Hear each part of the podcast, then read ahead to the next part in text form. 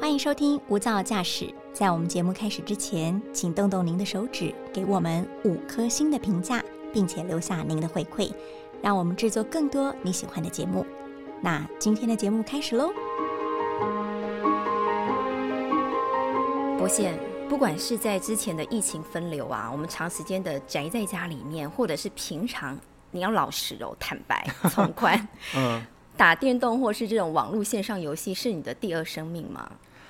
啊，坦白说是哎，很诚实。对，因为疫情期间，尤其是在疫情期间封城那段时间很无聊的时候，我真的是每天抱着 Netflix 还有电玩这样过生活，才有办法撑过去。这样对，嗯，所以你觉得它的确是在你的人生占比当中蛮重要、不可剥夺之权利吗？没错，一定一定要玩一下。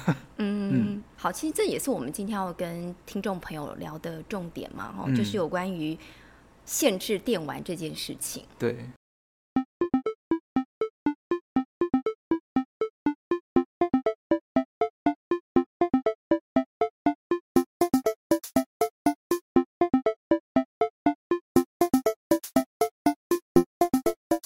您好，欢迎收听大爱电视、大爱新闻所直播的 Podcast《无噪驾驶一百种看世界的眼光》。我是刘芳瑜，今天为大家邀请到的是外电编译周博宪。博宪，Hello，大家好。博宪，我们今天刚刚要提到主题，也就是最近可以说是中国大陆的学生们、孩子们哀鸿遍野，他们仿佛是大难临头了。没错，因为玩电动的时间又被大幅的减少了。他们每星期呢，只能在礼拜五、礼拜六、礼拜天这三天，还有在法定的假期的时候，晚间八点到九点玩游戏。嗯，代表他们每周最多只能够玩三天。嗯，一共只有三个小时。但是这回下达规定的并不是家长哦，而是中国大陆的政府。他们希望借由比较严格的管理措施，防堵的是未成年人沉迷于网络游戏，想要保护的是他们的身心健康。这是继先前呢官方媒体抨击游戏是精神鸦片之后，再一次对于网络电玩的重量级规定。那就想要来请教博宪了。中国大陆的电玩限令一出啊，可以说是对于未成年玩家，他们简直没有办法接受吧？想说怎么又来了？不是才刚下达限令吗？这应该不是他们第一回下达电玩限令，对吧？对，其实他们在二零一九年的时候就曾经推出这个电玩限令。那当时他们的这个规定比较轻松，像十八岁以下的玩家，周一到周五玩游戏不能超过九十分钟。嗯，那周末的时候不可以超超过三小时。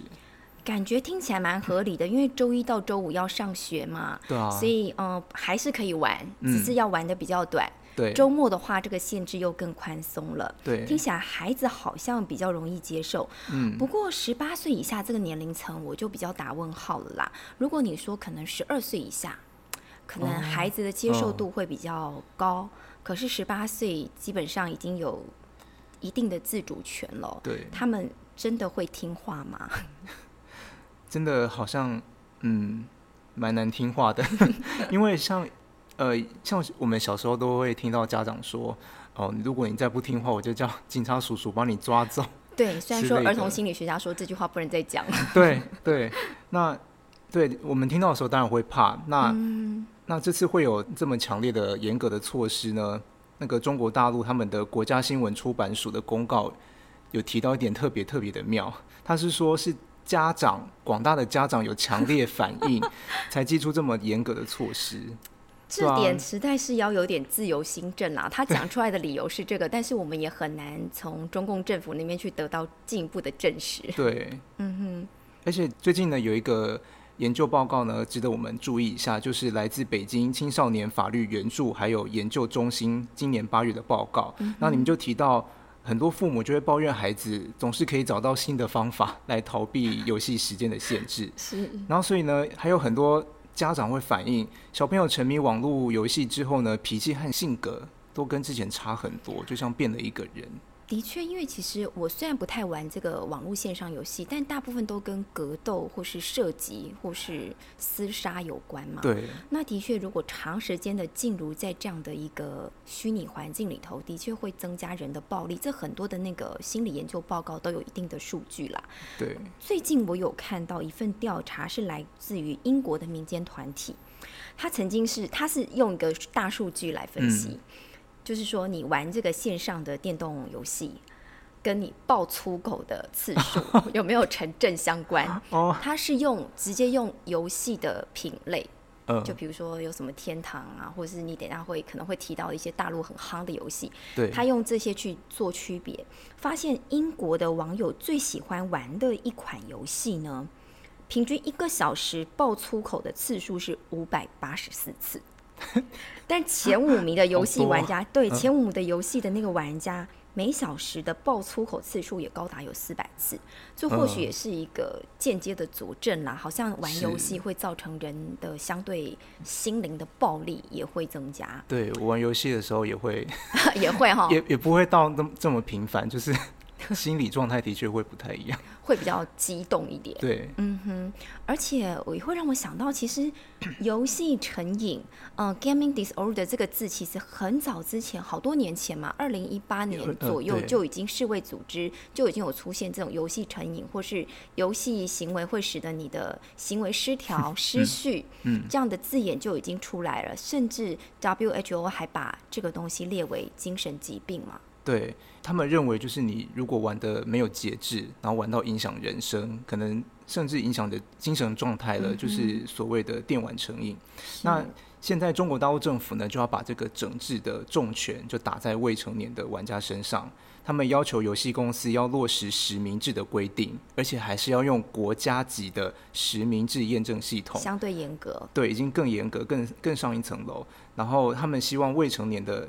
这些各资呢，还有他的游戏账号要跟这个国家级的验证系统来绑定。那如果网络游戏业者没有落实相关的规定，就会依法严肃处分。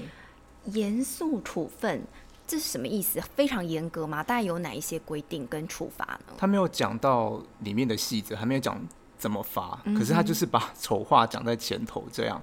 那其实，在呃，其实上有对策，下有对策，这样。上有政策，下有对上有政策，下有对策。那现在，呃，中那个中国刀的网络呢，开始有商家贩售一些成人实名制的网络账号，可以贩卖给未成年人。那甚至呢，还有还有人呢，用软体来发明这个破解人脸辨识的这个系统，等于是就算。中共政府已经推出国家级的实名验证系统，可能还是被坊间所破解了。对，被破解，真的。哎，真的是防不胜防，只能这样讲。只能说，电玩游戏真的对未成年人、对青少年来说，这个吸引力实在太大了。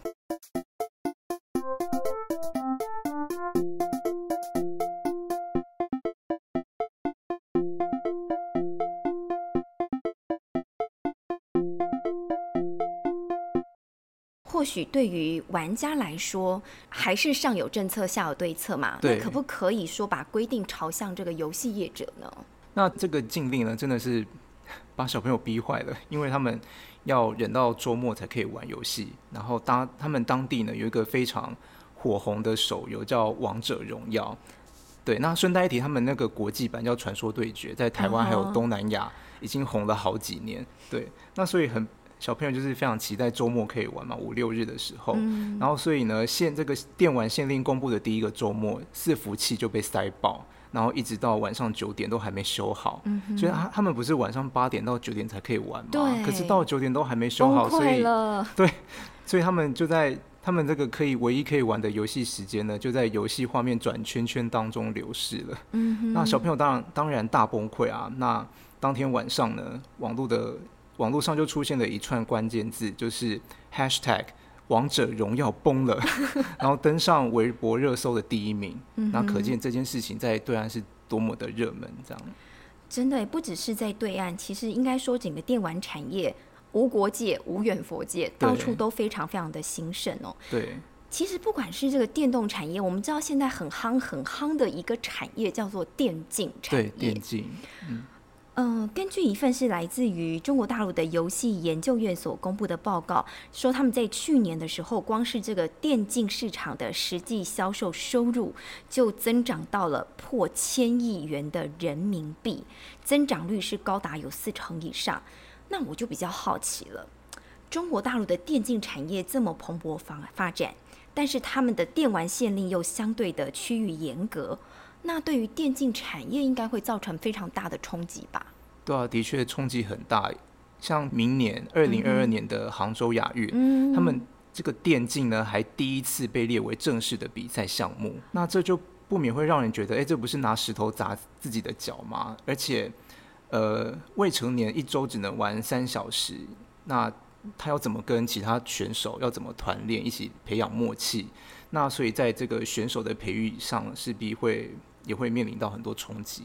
对，因为如果它已经变成是一个运动项目，我们知道说很多的奥运选手他们都是苦练十年，然后只为了登登登上这个世界的殿堂。嗯，那如果是未成年都不能够去碰电玩，或是每周只能够碰三小时，那他们没有所谓的黄金年龄嘛？那他们在他们自己的电竞产业的发展，会不会自己竖了一个大石头？哦，的确，因为，呃，因为电竞选手跟体育选手一样，有所谓的这个黄金年龄。那一般来说是十八到二十四岁，是职业选手就是精力最充沛、最可以保持专注力的时候。可是随着年龄增长，他们的精力和反应力也会跟着衰退，跟运动一样。对，像现在有很多电竞选手，他可能只不过二十三、二十四岁，就可能被电竞界称为老人。听起来，对，那所以。呃，这项电竞呢，可以说是都是被人家称为，呃，可能是非常青春的禁忌。嗯哼。对，那像我那个十岁的堂弟，都都都比我会玩游戏，他都会。他该不会未来职业有想说，我们以前是要当总统、当老师、当医生、当律师，现在可能有多一个，就除了 YouTuber 之外，他们还想当电竞选手。对。那所以这个电竞选手的人才和培育呢，多多半是从十五、十六岁开始。哦。对，像我们台湾的高职。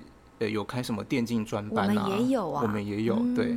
那或者是有游戏公司在培养练习生，对，不止明星要有练习生，连电竞选手也有练习生。所以，像中国大陆这道电玩限令呢，不止直接压缩选手的养成，那像他们的热门游戏《王者荣耀》，还有二十位。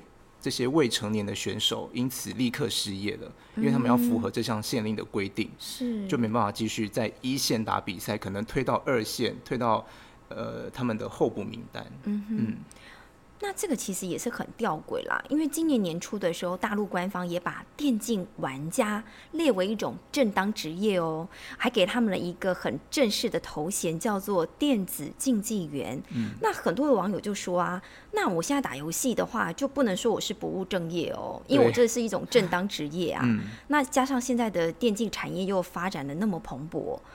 那最近颁布的游戏限令到底是怎么样？对啊，我们就觉得实在是太好奇了。那就先来听一段，嗯，来自于对岸侠盗勇士电竞俱乐部选手还有教练的真实心声。我觉得电子竞技拿冠军那些困难度跟传统体育拿冠军困难度是有很多相同的地方，也是非常困难的。像据我所知，像一些传统体育，比如田径，它可能呃，训练员他提升一秒，就运动员提升一秒嘛，可能需要花费很多时间去训练。那我们一些团队一些技能释放，然后一次团战可能需要一个月或者说一个礼拜的这样去无数次的去练习，是很相似的。坚持打职业是因为想要更获得更多人的认可，不论是对我自己本身的认可，还是对打职业这种。这种道路的认可，对我来说都是一种动力。最重要的就是那种获胜的那种 那种感觉，就打败了一些人，然后自己每天都在不断的不断的变强。我我觉得最吸引我的地方就是胜利和失败的时候那种吸取，然后自己每天都在进步，依靠着自己的努力和团队的协作。可以听到，这电竞选手跟体育选手一样哦，相当注重的都是团队合作，也必须要投入大量的时间，才能够换得一点成长跟进步。就跟这个田径手一样，他们为了要让自己的成绩跑快零点几秒，不管是选手本身还是背后团队，都是长年累月要投注心力。那这道电玩限令的话，也会让我们来反思啊，不管我们自己是不是玩家，甚至是不是选手。在这个规范还有发展之间的力道如何拿捏，还有限令会产生后续哪些副作用，的确都值得我们观察吧。对，没错。其实，呃，就王者荣耀的公司腾讯他们的经济状况而言，他们的未成年的活跃用户，也就是时常上线的玩家，其实不到百分之三，而且未成年者的消费呢，只占业者最主要收入的百分之二点六。所以，可能在经济方面。精损方面影响不算大，对，不算大。那所以游戏业者就认为呢，在对，就是刚刚讲的营运方面不会构成太大的问题，只是短期之内开发端会有一段阵痛期。像这道限令一出之后，他们可能需要更多的后台监管机制，或者是像避免像他们限令。呃，公布的第一个周末一样会有伺服器爆量等等问题。对，那如果就长期来看，那未成年玩家会不会，诶，因为少了很这么多的时间玩游戏，会不会减少对游戏的粘着度？还要再看看。嗯哼，这些都需要后续观察啦。嗯，因为其实玩电玩就像你说的，是你的第二生命。嗯，它可以让你暂时抛开一些烦恼、现实的压力。对，但是如果这个比重的失衡，你太长时间进入在这个虚拟世界里面，或许真的会去影响到你的真实生活，不管是人际关系，还是说工作，还是说学业，可能多多少少都会受到一点影响。嗯，也是要让在舒压跟真实虚拟之间如何达到一个平衡点，真的是一门很重要的功课跟智慧啦。对，尤其对未成年来说，更是。对对，但是要怎么去拿捏？因为有时候你下的太狠，反而会引起反效果，也说不定了。对，好，这是大家要持续来观望了，看一下这个未后来的发展会是如何。那也谢谢博先今天来跟我们分享这样的议题，也谢谢听众朋友的参与，我们下次见，拜拜，拜拜。